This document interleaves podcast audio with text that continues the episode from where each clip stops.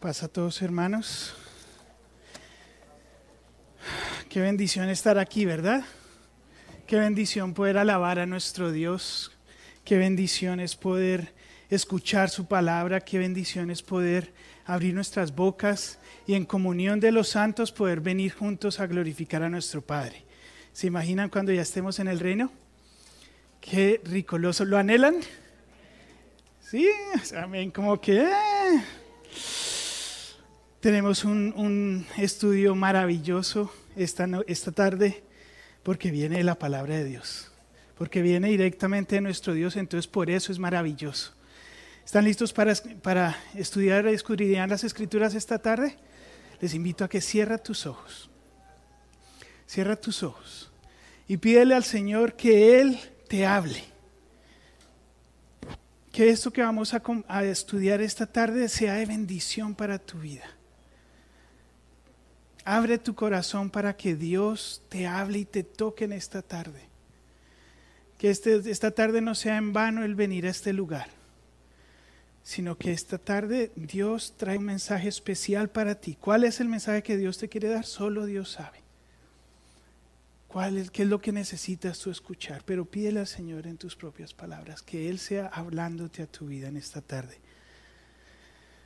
Señor lindo, gracias, gracias, gracias, porque tú cuidas de tu iglesia, Señor, porque tú te preocupas por tu iglesia. Te has preocupado a través de los siglos, Señor, y te preocupas por esta iglesia en este día, por tu iglesia en el mundo entero, Señor, que es conformada por aquellos hijos tuyos que han aceptado y han venido a tus pies y se han humillado delante de ti para hacerte su rey y su Dios. Padrecito lindo, gracias por esta palabra. Te pedimos que tú, Señor, traigas un mensaje fresco, nuevo a nuestras vidas, que toque nuestros corazones y nos lleve a un conocimiento más profundo de ti, Señor. Que podamos en esta tarde salir de este lugar repletos de tu palabra, Señor. Que podamos salir ah, redarguidos, Señor, en todo lo que tengamos que cambiar, Señor. Abre nuestro corazón para que podamos aceptar tu palabra en un corazón fértil para dar frutos para ti, te lo pedimos. Te lo imploramos en los maravillosos méritos de Cristo Jesús nuestro Señor. Amén y amén. Les invito a que abran sus escrituras en el libro de Apocalipsis, capítulo 1.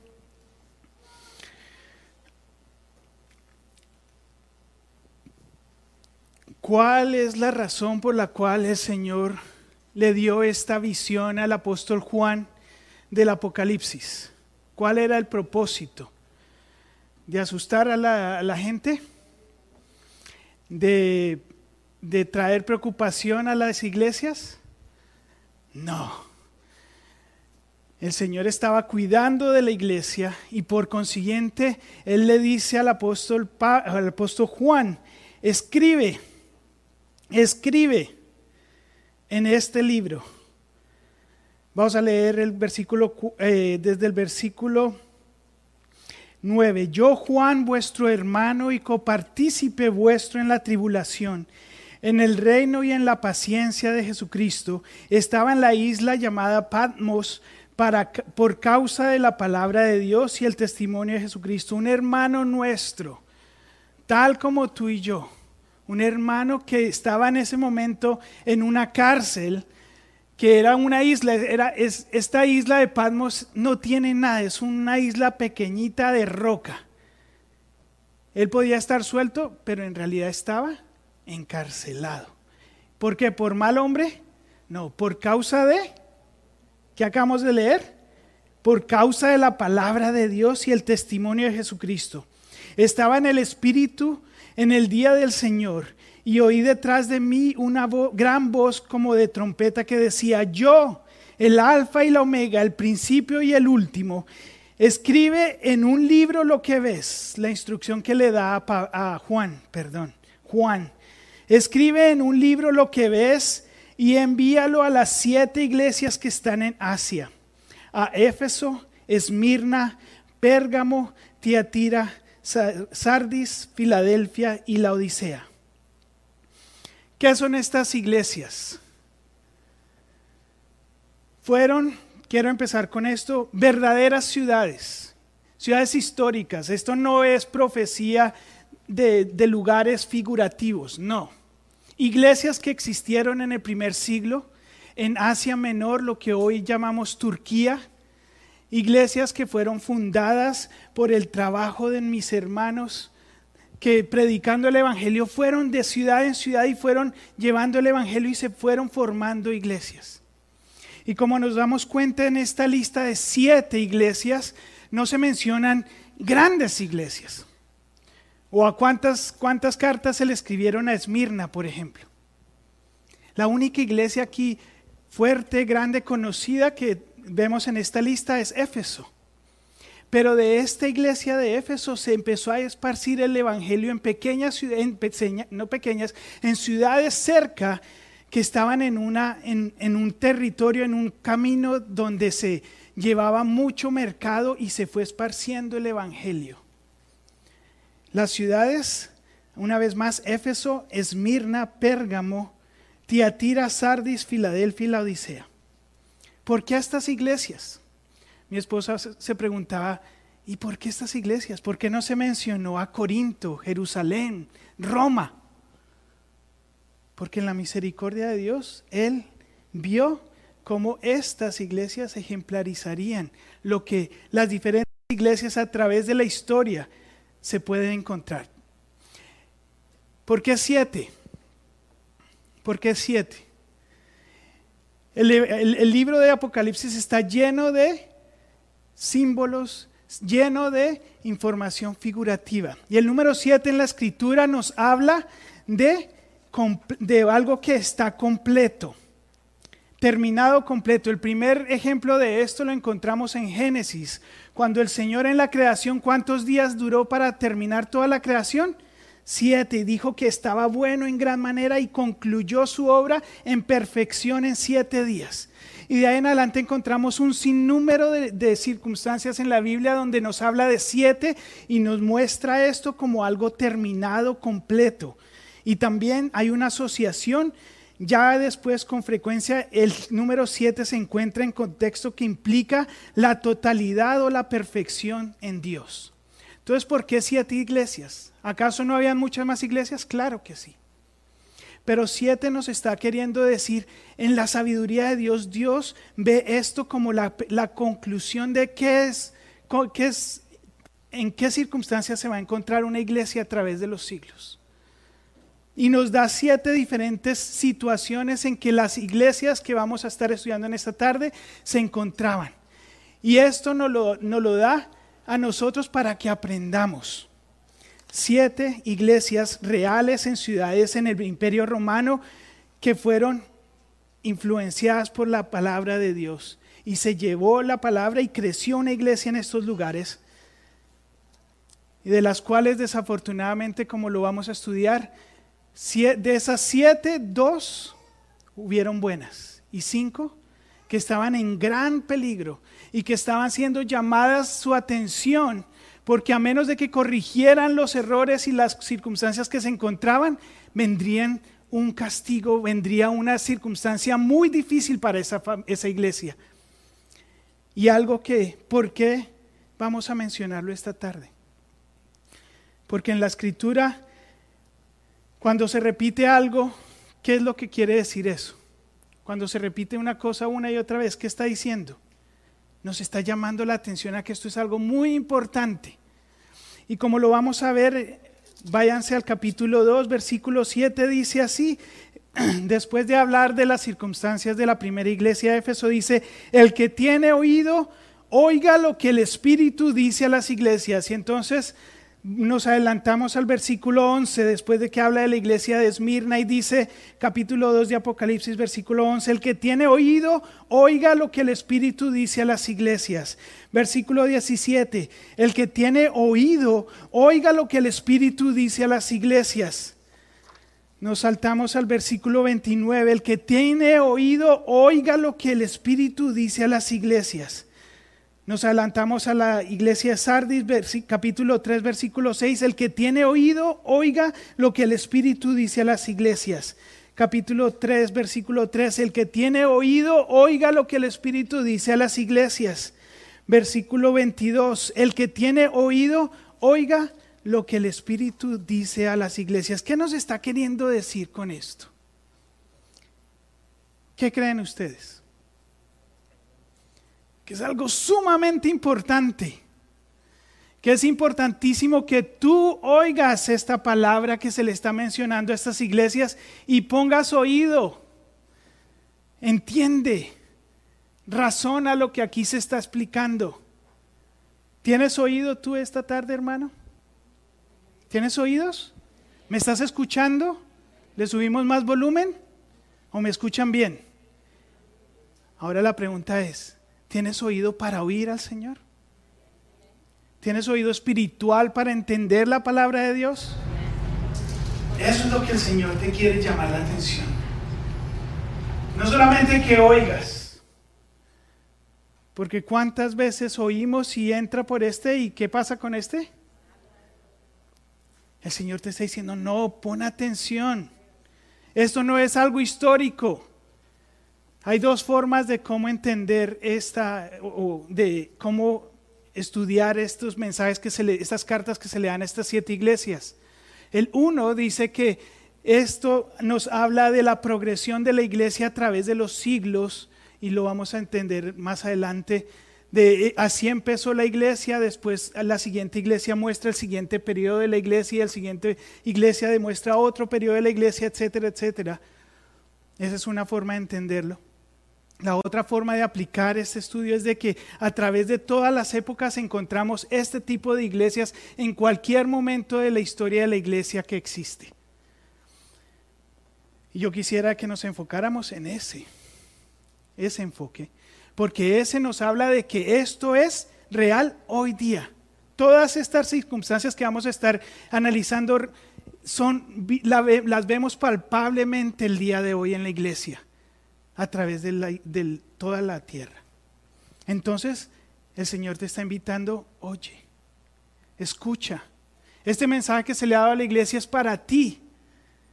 Y, y miren la, la, indicación. El que tiene oído no le está hablando a la iglesia. ¿A quién le está hablando? Al creyente. A ti y a mí. A cada uno individual. Este mensaje nos habla de la iglesia, pero lo podemos aplicar a nuestras vidas mismas. Así como en la iglesia general es, real, y este análisis lo tenemos que hacer nosotros como iglesia, en donde nos encontramos también es personal. ¿Por qué? Porque la palabra de Dios, aparte de que nos dice que oigamos este mensaje, nos dice al que venciere, al que venza. Y lo repite una y otra vez en los mismos capítulos donde los acabamos de leer, el que tenga oído para oír. Entonces estas son advertencias, estos son consejos, estos son llamados de atención para darte las herramientas para que tú puedas vencer. ¿Quieres vencer? Si tú quieres vencer, vas a poner atención a esto. Y vas a aplicarlo a tu vida. Porque es la única forma en que podemos analizarnos a través de la palabra de Dios. Y entremos rápidamente, Éfeso. Saltémonos al capítulo 2, versículo 1 y dice así, escribe, bueno, antes de eso, antes de eso, vamos a ver. Y entonces me volví, versículo 12, capítulo 1, para ver la voz que hablaba conmigo y vuelto vi siete candeleros de oro y quiero que esto los entendamos, siete candeleros de oro. Una vez más, el número siete nos habla de perfección, de, que está todo completo. Y en medio de los siete candeleros, uno semejante al Hijo del Hombre, vestido de una ropa que llevaba hasta los pies y ceñido por el pecho con un cinto de oro. Su cabeza y sus cabellos eran blancos como la blanca lana, como nieve. Sus ojos como llama de fuego y sus pies semejantes al bronce bruñido, refulgante como en un horno y su voz como estruendo de muchas aguas. Y tenía a su diestra otra vez siete estrellas, de su boca salía una espada aguda de dos filos, y su rostro era como el del sol cuando resplandece en su fuerza. Cuando lo vi, Caí como muerto a sus pies y él puso su diestra sobre mí diciéndome, no temas. Yo soy el primero y el último, y el que vivo y estuve muerto. Mas he aquí que vivo por los siglos de los siglos, como lo cantábamos. Amén.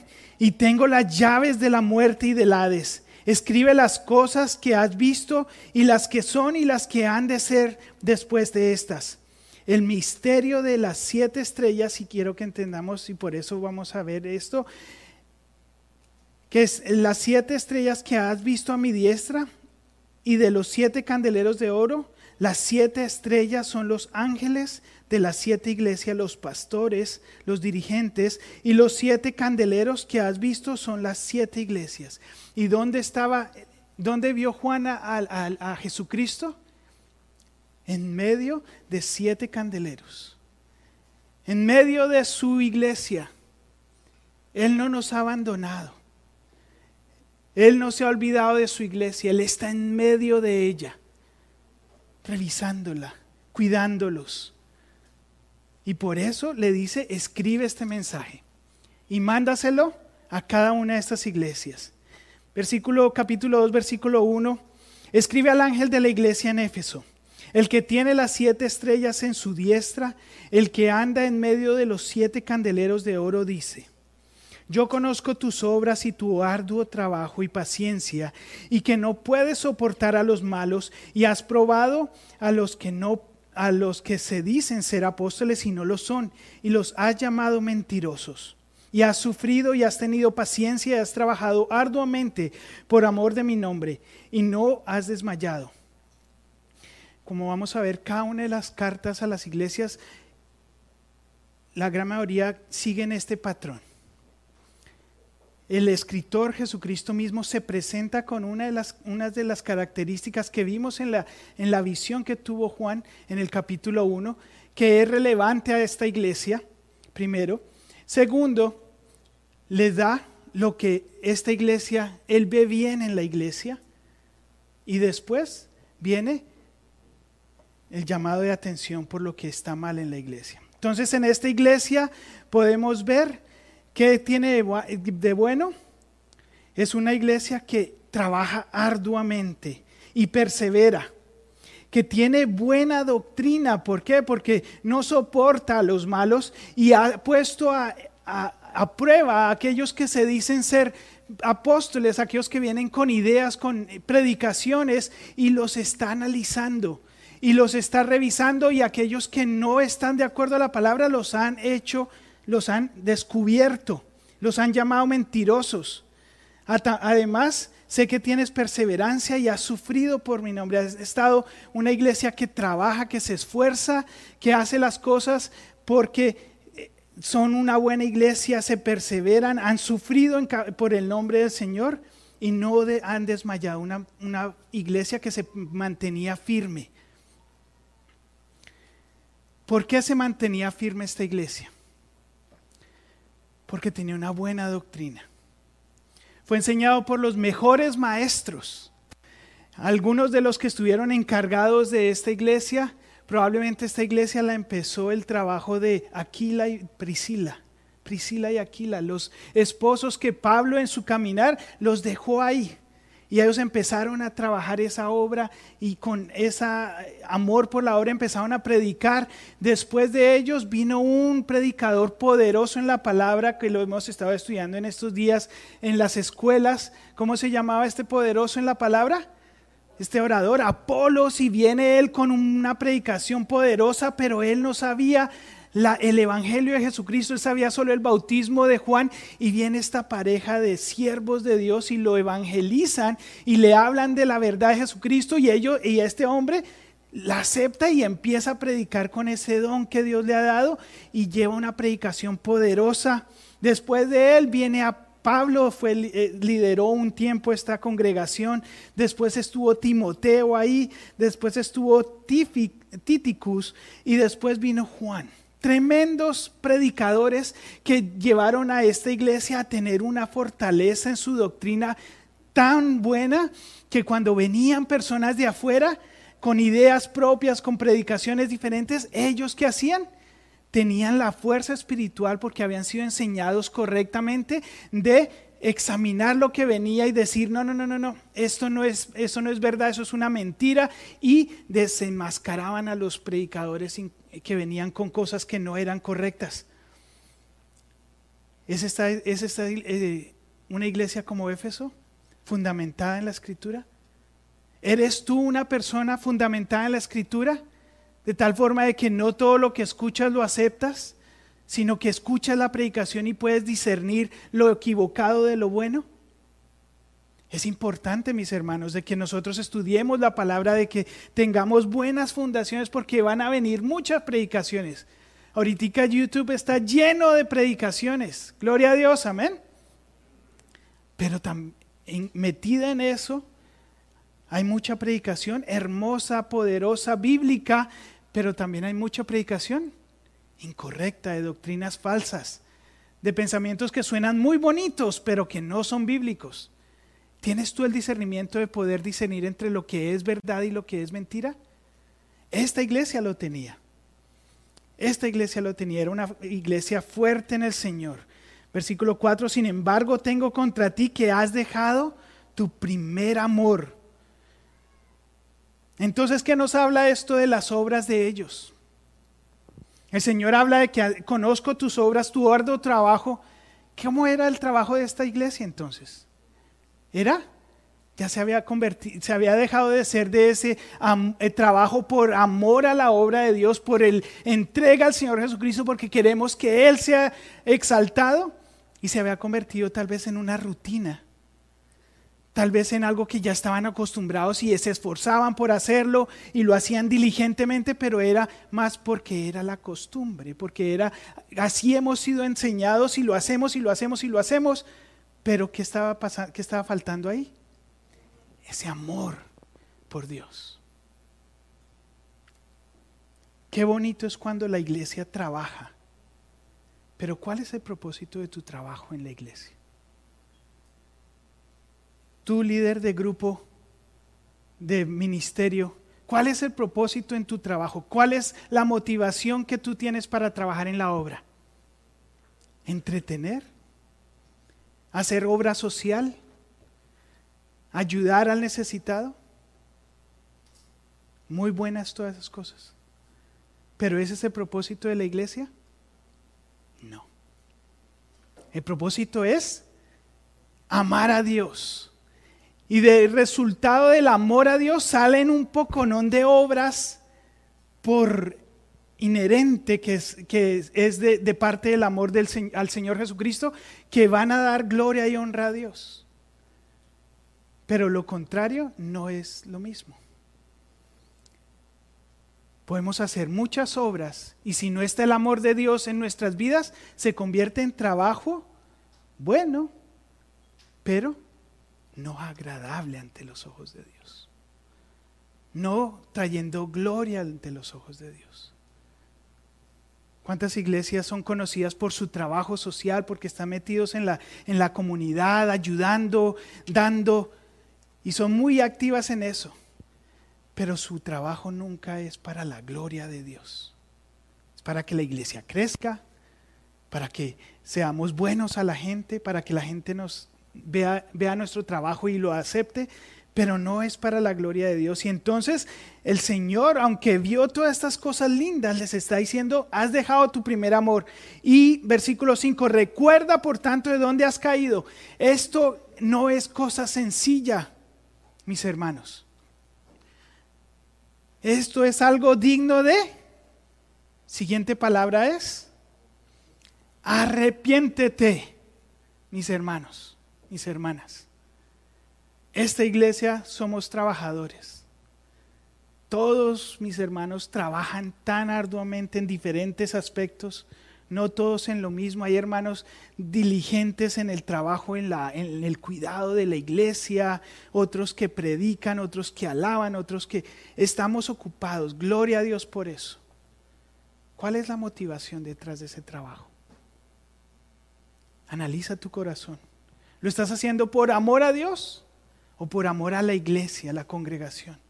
porque a veces se nos olvida amar al Creador y nos amamos entre nosotros porque somos familia.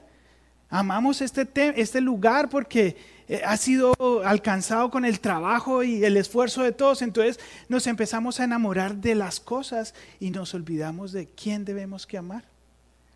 A nuestro Dios. Y por Él es que debemos hacer las cosas. Ahora eso no quiere decir de que no trabajemos. No, el trabajo viene como consecuencia del amor a nuestro Dios. Arrepiéntete. Si el Señor te dice arrepiéntete es porque es algo bueno. No, es algo digno de que es un error grave y necesitamos corregirlo para que nuestras obras no se conviertan en obras vanas.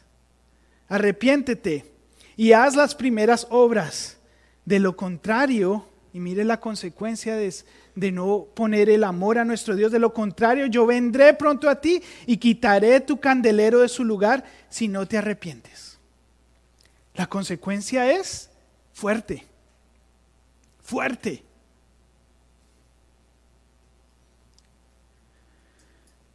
Ah, ¿Cuántas iglesias hemos visto cerradas? ¿Conoces tú alguna iglesia que hayas visitado alguna vez y que ya no existe? Yo sí. ¿No será que al dejar el, el amor a Dios, el Señor viene y qué hace? quita el candelero. ¿Cuál es ¿Qué es el candelero? Lo leímos en el capítulo 1, versículo 20. El candelero son las iglesias. Entonces quitó la iglesia de ahí. Se acaba la iglesia en ese lugar. ¿Por qué? Porque empezamos a hacer obras sin amor al Creador.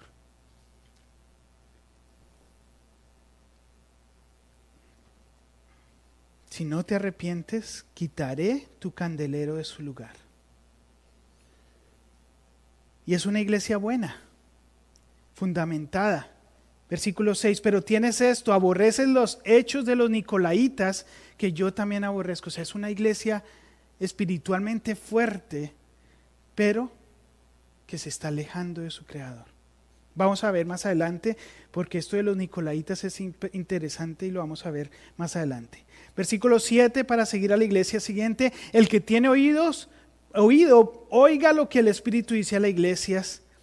Y aquí viene la recompensa. Si tú oyes, y esta es tu situación, si esta fuera la situación de la iglesia aquí en Lanham, o si esta es la situación tuya personal, hay esperanza.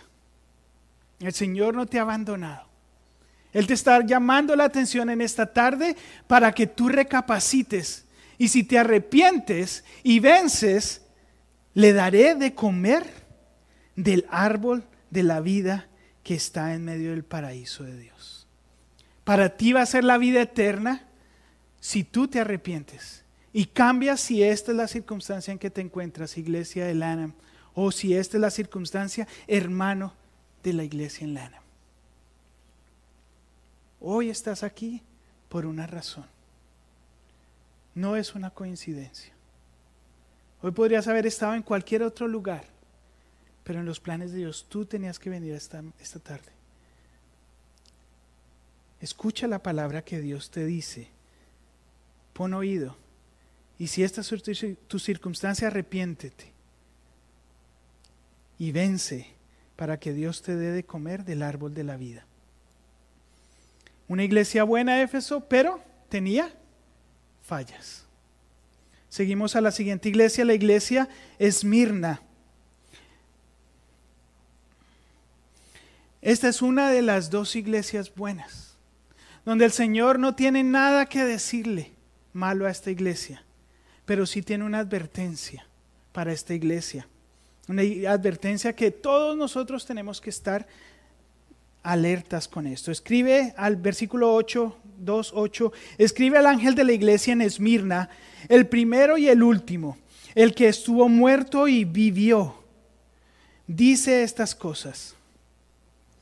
Yo conozco tu tribulación y tu pobreza, aunque eres rico. Y vamos a hablar de esto. Y las blasfemias que los que dicen ser judíos y no lo son, más bien son sinagoga de Satanás. Esta era una iglesia pobre en, en cuanto a medios materiales. Pero ¿cómo era? ¿Cómo es que el Señor la describe? Eres pobre, pero en realidad eres rica. ¿En qué? En lo que no se ve en lo material. En lo que está adentro. ¿Qué es lo que a Dios le importa? Esta iglesia está pasando por tribulación, dificultades. Es blasfemada por los que se dicen ser judíos, pero no lo son, sino que son, ¿qué? Sinagoga de Satanás. Judíos que en busca de, acabar con la iglesia, usaban su, su influencia en las ciudades donde vivían para echarles encima a la iglesia las autoridades diciendo cosas mentirosas de la iglesia para que las autoridades romanas vinieran sobre ellos y los encarcelaran, los mataran, etc. Estaban sufriendo persecución esta iglesia. Y le dice el versículo 10, no tengas ningún temor de las cosas que has de padecer. He aquí el diablo va a echar a algunos de ustedes en la cárcel para que sean probados y tendrán tribulación por diez días. Sé fiel hasta la muerte y yo te daré la corona de la vida. Una iglesia fuerte, entregada al Señor, que Dios la ve rica, preciosa ¿Y cuál es la promesa? ¿Cuál es la advertencia? Que vienen tiempos aún más difíciles. Van a ser echados a la cárcel, van a ser perseguidos, van a ser lastimados, van a pasar por una tribulación. El número 10, un tiempo corto, van a pasar un tiempo corto, pero no se preocupen, no están solos. A esta iglesia el Señor Jesucristo que conoce, que está ahí. Se presenta como el que murió, pero ¿qué? Pero que vive. Para demostrarle a esta iglesia que van a pasar persecución, que tal vez algunos de ellos van a morir, pero eso no es lo que importa, porque así como el Señor de la iglesia Jesucristo resucitó, ahora esto, ellos pueden tener esa misma esperanza que en el Señor Jesucristo, a pesar de las dificultades, a pesar de, la, de, de que nos digan mentiras, de que nos metan en problemas, de que nos metan a la cárcel, que perdamos la vida, Dios tiene algo maravilloso preparados para nosotros. Y es tremendo porque cada vez que vemos esto, analizando y pensando en esto, dice, la tribulación usualmente es un, es un, un fuego. ¿Qué, ¿Qué hace el fuego? Al oro, ¿qué es lo que se le... ¿Para qué se mete el, el fuego en, eh, al oro en el fuego? ¿Para qué? Para purificar. Interesante que esta iglesia, que es la que está pasando necesidades, la que está pasando tribulación, es, una de las iglesias que está como firme, limpia. Y es que a veces las tribulaciones eso es lo que hacen, limpian, sacan la, la paja, la cizaña. Estamos pasando por una circunstancia difícil para entre nuestros ojos, pero a la misma vez es tan tan insignificante comparado a lo que muchos otros hermanos en Cristo sufren en estos días. Pero qué tristeza que esta tribulación pequeñita de esta pandemia, ¿no creen que, que a, mucha paja la limpiada de las iglesias? Y si hoy tal vez vemos una congregación desocupada, Puede traer desánimo a tu vida, pero no te desanimes, mi hermano. Porque muchas veces en las circunstancias difíciles, Dios permite que eso pase para que la iglesia se limpie. El que no está listo para pasar una tribulación, ¿qué hace? Se va. ah, no, esto está muy duro, yo no, no aquí no, esto no es para mí. Yo no estoy dispuesto a sufrir por, por eso, no. ¿Qué pasa con las personas? Se van. Triste por ellos. Pero no pensemos en ellos ni pongamos dedos en ellos, los que estamos aquí en esta tarde.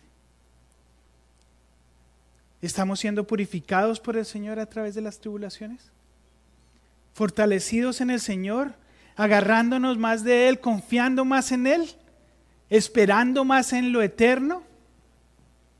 ¿O nos desanimamos? Y caducamos. Y decimos, no, ya no puedo más. Versículo 11, el que tiene oído, oiga lo que el Espíritu dice a las iglesias. Hermanito, hermanita, iglesia de lana. El que venza jamás recibirá daño de la segunda muerte. ¿Cuál es la segunda muerte? El infierno, el lago de fuego. Si tú vences, si tú superas la tribulación, si tú te mantienes firme ante el Señor, aunque eso significa perder esta vida, aunque la primera muerte nos afecte, llegue a tocar nuestro, nuestra vida, nuestro cuerpo terrenal, no te preocupes. Si tú vences la muerte segunda, que es la más difícil, que es la verdadera muerte, no va a tener poder sobre ti, no te va a tocar. ¿No queremos evitar esa segunda muerte? Claro que sí. Entonces, ¿qué es lo que tienes que hacer? Vencer, permanecer hasta el fin. Venga lo que venga. Yo no sé si ustedes lo sienten así, pero siento que la persecución a la iglesia se está viendo cada vez más y más cerca. Las nuevas ideologías están empujando y una agenda donde nuestra fe, nuestra esperanza, nuestros uh, principios cristianos se están convirtiendo más y más en odio, de acuerdo a sus definiciones, en intransigencia y por consiguiente ya en algunos países se está convirtiendo en ilegal, porque no aceptamos lo que el mundo quiere darnos como lo que debemos aceptar. Entonces, si es en la época donde vamos a sufrir, ¿estamos listos para eso? ¿Estás listo para eso, mi hermana, mi hermano? ¿Estás listo para sufrir por el Señor? Si estás listo y preparado, el Señor te tiene una recompensa. No vas a morir en la segunda muerte. Ella no te va a tocar. Gloria a Dios por eso. Esmirna, hermosa iglesia. Versículo 12, el mensaje para la iglesia en Pérgamo. Escribe al ángel de la iglesia en Pérgamo. El que tiene la espada aguda de dos filos dice estas cosas. Yo conozco dónde habitas, donde está el trono de Satanás. Qué terrible. Y retienes mi nombre y no has negado mi fe. Aún en los días de Antipas, mi testigo fiel, quien fue muerto entre ustedes, donde mora Satanás. Pérgamo, una iglesia, una ciudad, perdón, muy educada. Se dice que en Pérgamo existió la segunda librería más grande en todo el imperio romano. Más de 200 mil volúmenes habían en esta librería. La segunda librería más grande después de la gran librería en Alejandría. ¿Eso qué quiere decir? Que era una, una ciudad educada, donde había eh, altos estándares de educación, de, de conocimiento. Aparte de eso, ¿por qué el trono de Satanás? Porque era una ciudad altamente pagana. En ella se encontraba un templo inmenso a Zeus, el Dios del cielo en la cultura griega. También había un gran templo a Asclepio, Dios de la curación. un templo grandísimo donde personas de todo el, imperio venían a recibir tratamientos médicos y, curaciones en este, en este lugar. El símbolo de este Dios era la serpiente. Por eso vemos en los, en los escudos de la medicina, ¿qué aparece en el escudo de la medicina? Una serpiente. En honor a Asclepio. En este templo, el templo era lleno de serpientes no venenosas donde la gente venía y dormía ahí esperando el milagro de Asclepio, de sanación a sus, a sus enfermedades. Gran, gran idolatría en esta ciudad de Pérgamo. Pero la más grande de todas era que en esta ciudad se hacía y se empezó el culto al emperador, al César. Y como tal, cualquier persona que no adorara al César era tenido como un traidor, era tenido como un, un peligro a Roma y por consiguiente era perseguido, era ejecutado. En esta ciudad es donde está esta iglesia. Y aunque se le puede llamar de muchas formas, adoración a Zeus, adoración a Euclides, a Asclepio, perdón, adoración al, al César, en realidad muchos nombres, pero es adoración a Satanás. Eran tan envueltos en todo esto que era que el Jesucristo mismo, el testigo fiel que está hablando esto, le llamo, yo sé que ustedes viven en el trono de Satanás. O sea, una circunstancia bien difícil esta iglesia en Pérgamo. Nosotros ahorita estamos en dónde? En la gloria. Aquí, ¿quién nos persigue ahorita? Esta iglesia sí estaba siendo perseguida. Mas, sin embargo, seguimos leyendo, versículo 13, en la mitad, y retienes mi nombre y no has negado mi fe. Aún en los días de Antipas, un siervo fiel, mi testigo fiel, dice el Señor, quien fue muerto entre ustedes, donde mora Satanás. Ya habían habido sacrificados de la iglesia en esta ciudad por causa de Jesucristo. Y ellos siempre retenían su fe. Pero, versículo 14, sin embargo, tengo unas pocas cosas contra ti que tienes allí a algunos que se adhieren a la doctrina de Balaam, que enseñaba a Balac a poner tropiezo delante de los hijos de Israel, a comer, a comer lo sacrificado a los ídolos y a cometer inmoralidad sexual. ¿Cómo es esto? Una iglesia que retiene el nombre de Dios, ¿cómo es que se está pasando esto? ¿Cómo es que está pasando esto? Versículo 15, asimismo tú también tienes a los que se adhieren a la doctrina de los nicolaitas. Entonces empecemos. Balaam. ¿Quién es este Balaam? La historia de Balaam la encontramos en números 22, donde nos habla de que el pueblo de Israel estaba llegando a las fronteras del, reino de Moab. Y el rey de Moab, este Balac, que aquí nos menciona, está atemorizado porque sabe y ha escuchado todas las cosas que el Dios de Israel ha hecho con los pueblos anteriores que han sido, conquistados. Entonces este rey busca a este Balaam, una persona que conocía de Dios, conocía del Dios de Israel, en algunas versiones le llaman profeta de Dios, pero no era un profeta de Dios, era una persona que conocía y, tenía fama. Y van estos, este rey, y lo busca y le ofrece una gran recompensa si él va y maldice al pueblo de Israel.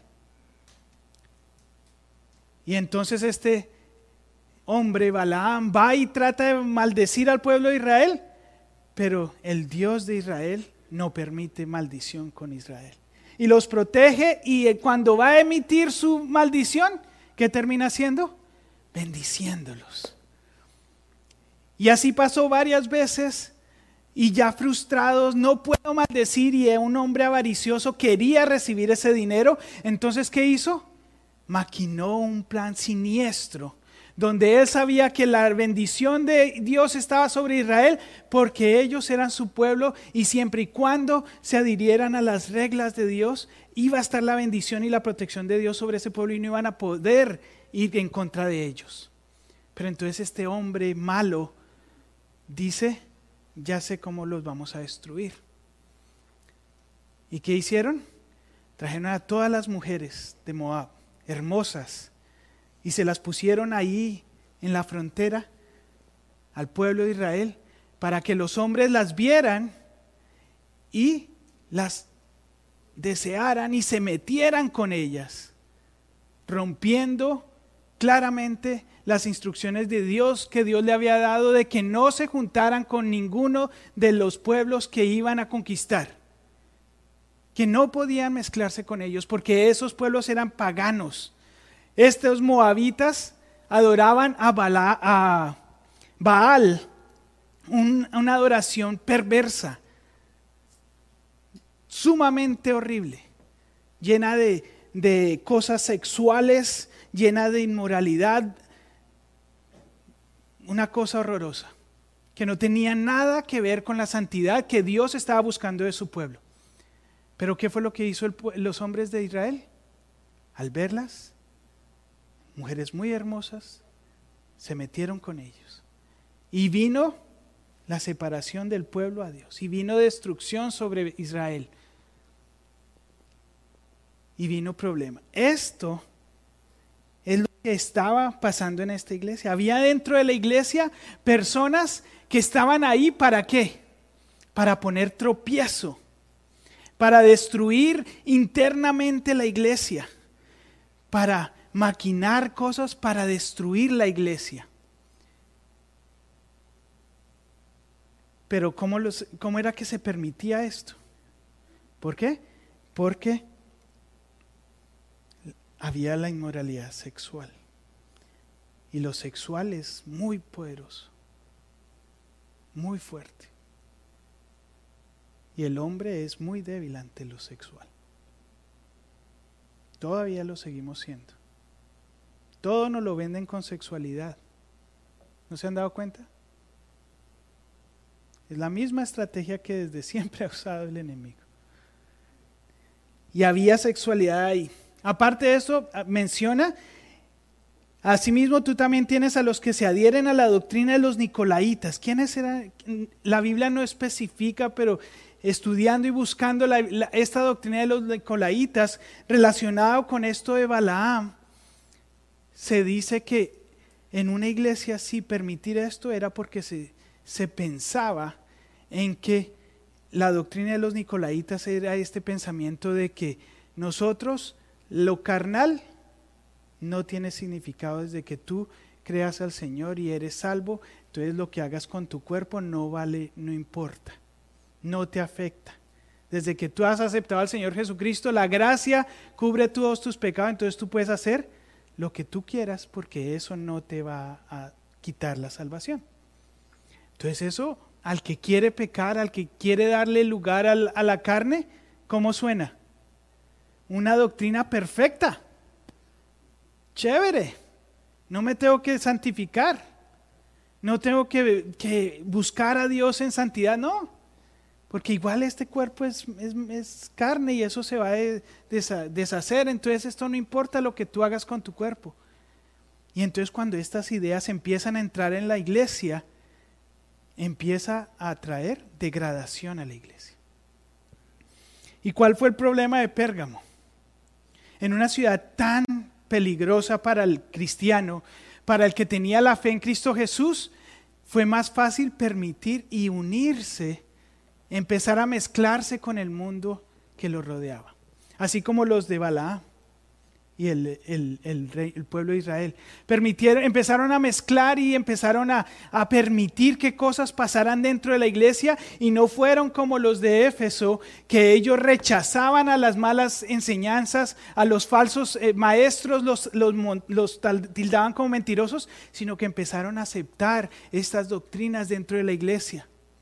No era la enseñanza prevalente, pero ellos, tal vez sabiendo que esto estaba pasando, se quedaron callados. Y empezó a, llenarse la iglesia. Hermanos, tenemos que tener cuidado con lo que nosotros predicamos de este lugar, siempre. Gloria a Dios, porque yo estoy convencido que la predicación de nuestra iglesia hasta el momento ha sido bíblica. Hasta el momento ha sido guiado nuestro hermano pastor con un testimonio maravilloso por tantos años. Ha sido palabra, palabra de Dios. Pero tenemos que cuidarnos, protegernos, fortalecernos en la palabra para que no pase lo que decía Pablo en esta mañana. ¿Qué le dijo a los de Éfeso? Después de que yo me vaya, ¿vendrán qué? Falsos profetas. No faltan. No faltan. Hermanos, tenemos que fortalecernos en la palabra para que cuando vengan falsos profetas, si vienen a llegar a este lugar, podamos desenmascararlos, sacar esas doctrinas, sacar toda enseñanza mal intencionada de la iglesia que quiera destruir, que quiera apartar. Porque ahí el, eh, no, van no faltan esos. Dios me guarde, Dios nos guarde a todos los predicadores de esta iglesia de nunca llegar a hacer eso, algo así. Pero no estamos exentos. ¿Por qué? Porque el mismo Pablo lo dijo a la iglesia. No faltan. Y hace algún tiempo no vino un hermano, un hermano de México y nos habló cosas bonitas y todo eso y resultó siendo un ladrón. Y todos aquí contentos y emocionados estuvimos por lo que nos dijo y, ay, qué bonito habla y qué interesante y qué historia tan chévere y tan, ay, qué hermano tan, tan bueno, fue ayudar y que no sé qué. Y todos en esa emoción, ¿qué hicimos? Una colecta, claro hermano, y recogimos dinero. ¿Y qué pasó? A los días se nos informó que quién era. Un ladrón que andaba haciendo lo mismo por todas las iglesias. ¿No será que nos faltó discernimiento en ese momento? Y ese es un ejemplo pequeñito. Gloria a Dios que eso fue solo plata. ¿Eso qué importa? ¿Sí? Pero que no nos pase de que por una que venga alguien elocuente, que sea buen predicador y, empiece a decirnos cosas que empiece a traer división entre la iglesia, traer malas malas doctrinas, que empecemos a aceptar pecado y nos lleve a la situación de Pérgamo. Versículo 16, por tanto, arrepiéntete pues de lo contrario vendré pronto a ti y pelearé contra ellos con la espada de mi boca. En esta, en esta descripción, ¿cómo se describe? El Señor se describe el que tiene en el versículo 12 la espada aguda de dos filos. ¿Qué es la espada? Es un arma, no es el callado. ¿El callado qué hace, qué hace el callado el pastor? Trae la ovejita. Si en vez del callado el pastor agarra una, una espada de dos filos y le hace lo mismo a la oveja, ¿qué va a hacer con la oveja? Esa va a ser para el asado, esa no va a ser para la... Aquí les está diciendo, vengo con la espada. Y al que y si ustedes no se arrepienten, voy a venir con la espada y voy a juzgarlos. Eso es una amenaza de parte de Dios. Y es que Dios no está jugando, mis hermanos. Su pueblo lo va a defender. Su pueblo es santo. ¿Quieres tú ser parte de su pueblo? Santifícate, mi hermano. Santifícate, mi hermana. No permitas que predicaciones, por muy bonitas que sean afuera, te metan la basura a tu cabeza. Que después vienes a esparcir acá.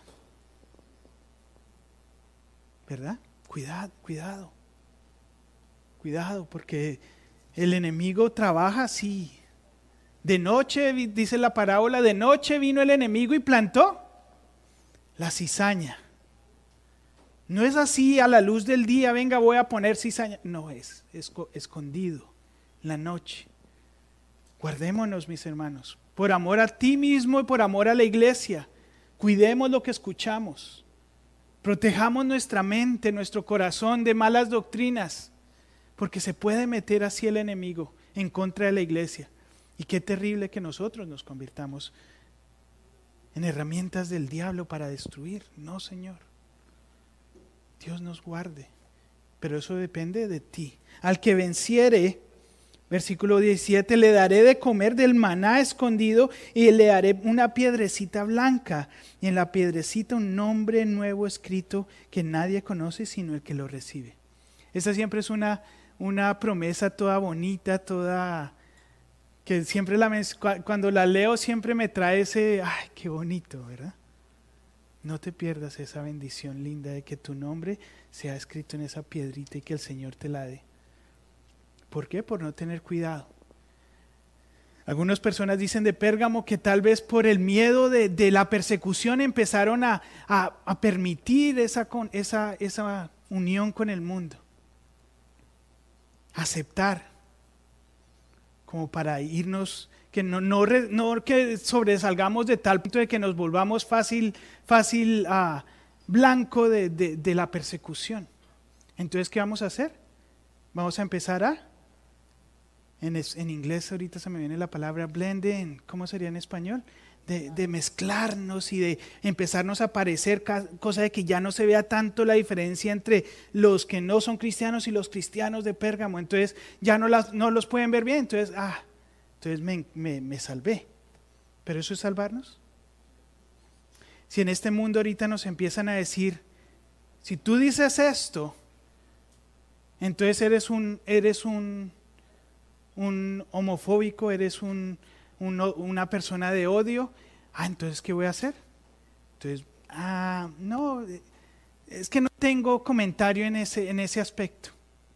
¿Cuántos han escuchado personas haciendo eso ahora?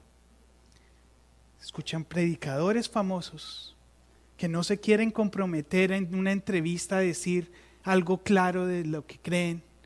Y dicen, no, no, no, esos temas no nos enfocamos. Lo importante es la gracia de Dios y el perdón. ¿Cuántas personas, cristianos, iglesias, todo eso están empezando a tratar de, de mezclarse para no sobresalir, para que no los señalen? Tenemos que tener cuidado. Y el tener cuidado es permanecernos firmes en la palabra. Si la palabra lo dice, ¿qué tengo que decir yo? Así es, amén. Que no le guste al mundo, lo sentimos, pero yo estoy en la palabra. Amén. Con amor, con compasión, pero con firmeza en la palabra de Dios. Porque si no, entonces empezamos a permitir cosas. Y ahora cuántas iglesias no están llenas de pecado por, por empezar a permitir. Tenemos que tener cuidado, en la, debe haber una diferencia entre buscar al pecador y que el pecador venga a la iglesia a escuchar la palabra y aceptar el pecado del pecador en la iglesia. No se puede aceptar el pecado del pecador. ¿Eres bienvenido? Claro que sí, ese es el propósito de la iglesia, predicar la palabra. Pero el pecado no lo podemos aceptar dentro de la congregación. Porque entonces se nos convierte en un Pérgamo. Y el Señor viene a luchar, a pelear contra él. El que tiene oído para oír, oiga. Llevamos tres y son siete. Tenemos que seguir estudiando esto. Es un tema pertinente y lo ha sido pertinente toda la historia de la iglesia. Así que en vez de, tratar de llenar esto ahorita aquí, de terminar así a medias, lo vamos a seguir estudiando más adelante. Pero tenemos estas tres iglesias. ¿Te identificas con alguna de ellas? ¿Alguna de esas ha tocado tu corazón y has, has pensado tal vez, tal vez yo estoy así? Estoy trabajando solamente por costumbre en la iglesia, porque igual es lo que siempre he hecho, entonces ya se me convirtió el trabajo en, normalidad. Ya no siento ese amor, esa pasión por Dios, por servirle a Él. Si no lo hago es porque, ah, sí, porque lo sé hacer, entonces como lo sé hacer, yo lo hago. Éfeso. Esmirna, vienen tribulaciones y te, te achicopalas ante la tribulación. O sales victorioso ante la tribulación que se viene. Pérgamo, te estás mezclando con el mundo para que no sobresalga y no me vayan a recriminar, no me vayan a perseguir. Empezamos a ver un patrón. La forma en que la, la les decía que hay dos formas de interpretar esto. Los que interpretan a través de las edades, dice, la iglesia empezó fuerte, la iglesia primitiva, pero a través de que fue pasando el tiempo, llegó a, llegó a convertirse en esta iglesia en Éfeso, donde seguían trabajando, seguían fuertes en el Señor, pero empezaron a dejar su primer amor. Después viene la, la persecución y como resultado de la persecución empezaron a mezclarse con el mundo para evitar la persecución y lo llevó a lo que pasó después en Tiatira, que lo estudiaremos más adelante. Es una forma de interpretarlo. La otra es la que hemos estado pensando. Y, y las dos son relevantes porque tan hermosa la palabra de Dios que es abundante. No se limita a una sola forma, sino que nos habla de tantas maneras. Pero si es esa, esa forma, entonces podríamos pensar de que, ah, entonces eso fue en el pasado, ¿verdad? Y no, esto es relevante para nuestra iglesia hoy día. Entonces, mis hermanos, pensé que lo iba a lograr, pero no lo logré. El que tiene oído para oír, oiga. Hay recompensa en cada una de estas, de salir de estas circunstancias sigan estudiando. El, libro de Apocalipsis a veces como que asusta, ¿verdad? Estudiarlo, porque a veces uno dice, no voy a entender porque tiene tantas alegorías y tantas formas de explicarlo que, ay, entonces, ¿qué hacemos? No lo leemos. Por miedo a entenderlo, no leámoslo. Y pidámosle sabiduría a Dios para que Él nos hable. Y, ahí, y, esto es relevante, ¿por qué? Porque el, el libro de Apocalipsis Dios se lo permitió a, Juan, se lo, le dice escríbelo y pásalo a la iglesia. Entonces, ¿para qué está escrito el, Apocalipsis? Para beneficio de nosotros, para que nosotros veamos todo esto que viene y estemos preparados para enfrentarlo eh, eh, con ansias de ver el reino. ¿Cuántos cuando leen el Apocalipsis y ven de todo pueblo, lengua y nación alabando a Dios? ¿Cuántos se ven ahí? Eso está en el Apocalipsis. Entonces no sientas miedo de leer la escritura pensando que no la vas a entender. Pídele sabiduría a Dios y estudiala, porque fue escrita para ti, para mí, para que crezcamos en el conocimiento del Señor. Seguiremos con las otras cuatro en otra ocasión, pero le invito a que cierren sus ojos y vamos a terminar. Padrecito Bello, gracias por tu palabra que es tan hermosa, Señor, tan llena de sabiduría, Señor. Gracias porque lo que fue escrito para nuestra enseñanza fue escrito, Señor. ¿Por qué elegiste estas siete iglesias? Porque tú en tu sabiduría sabías que el ejemplo de estas iglesias nos serviría a cada uno de nosotros, tu iglesia, para aprender, para en ver en los errores del pasado y no cometerlos nosotros mismos, sino que de esos errores aprendamos y salgamos victoriosos, que pongamos nuestros oídos para oír tu palabra, Señor, porque no es invención, no es nada, sino es tu palabra dada por beneficio de nosotros, Señor. Yo te imploro por la iglesia en Lana. Señor, ayúdanos porque, y pido por la iglesia en Lana porque es donde me congrego, Señor pero cada uno de los hermanos que nos están viendo a través de la, transmisión, Señor, en su iglesia local. Padrecito lindo, ayúdanos. Danos sabiduría para entender si en algo nosotros estamos fallando, Señor. Que podamos ver en estas iglesias el ejemplo, Señor, y podamos examinar nuestras iglesias y poder analizar si estamos cayendo en alguna de estas errores para así poner oído y poder cambiar, poder arrepentirnos, Señor, a tiempo, antes de que tu, tu mano poderosa venga y nos quite el candelero. No queremos que eso pase, Señor. Ayúdanos, Señor. Danos tu sabiduría. Abre nuestros ojos, Señor, para ver que tú nos estás dando otra oportunidad de, de redimir nuestro camino, de cambiar si hemos estado caminando en el camino equivocado, Señor. Perdónanos si en algo inconscientemente nos hemos equivocado, Señor. Abre nuestro corazón y nuestro entendimiento si algo estamos haciendo equivocadamente, no intencionalmente, sino por, por, por, falta de sabiduría. Perdónanos y ayúdanos a corregir. Y Padrecito lindo, redarguye y reprende cualquier corazón que en medio de tu iglesia quiera tener, traer destrucción, división, pecado en la iglesia, Señor. Redarguye y reprende esos corazones, Señor. Y gracias porque nos has dado otra oportunidad de escuchar tu palabra. Y en tu palabra nos dices arrepiéntete, arrepiéntete, arrepiéntete. No nos condenas inmediatamente, no nos fulminas inmediatamente, sino que nos tienes compasión, Señor. Que podamos aprender a recibir esa gracia y cambiar para honra y gloria tuya, para beneficio nuestro, Señor. Qué triste ha de ser ver el resultado de estas iglesias que se fueron eliminadas fueron acabadas. Hoy en, esta, en este país de Turquía, esta, este pueblo, esta área que estaba llena de tu palabra hoy es musulmana. Tu palabra ya no reina en esta área, Señor. Y no cabe duda que fue porque no tuvieron oídos para oír, Señor. No hemos tenido oídos para oír, Señor, y seguimos cometiendo los mismos errores. Pero en esta tarde te pedimos perdón, Señor.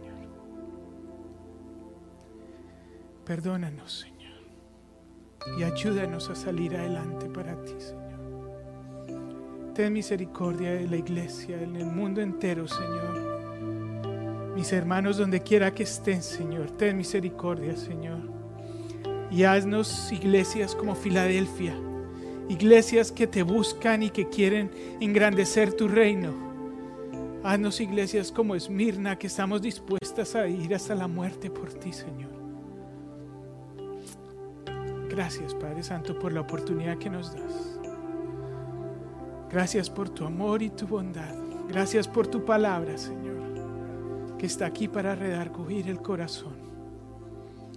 Gracias, Señor. Bendice tu pueblo. Te lo pedimos en los méritos de Cristo Jesús, Señor nuestro. Amén y amén.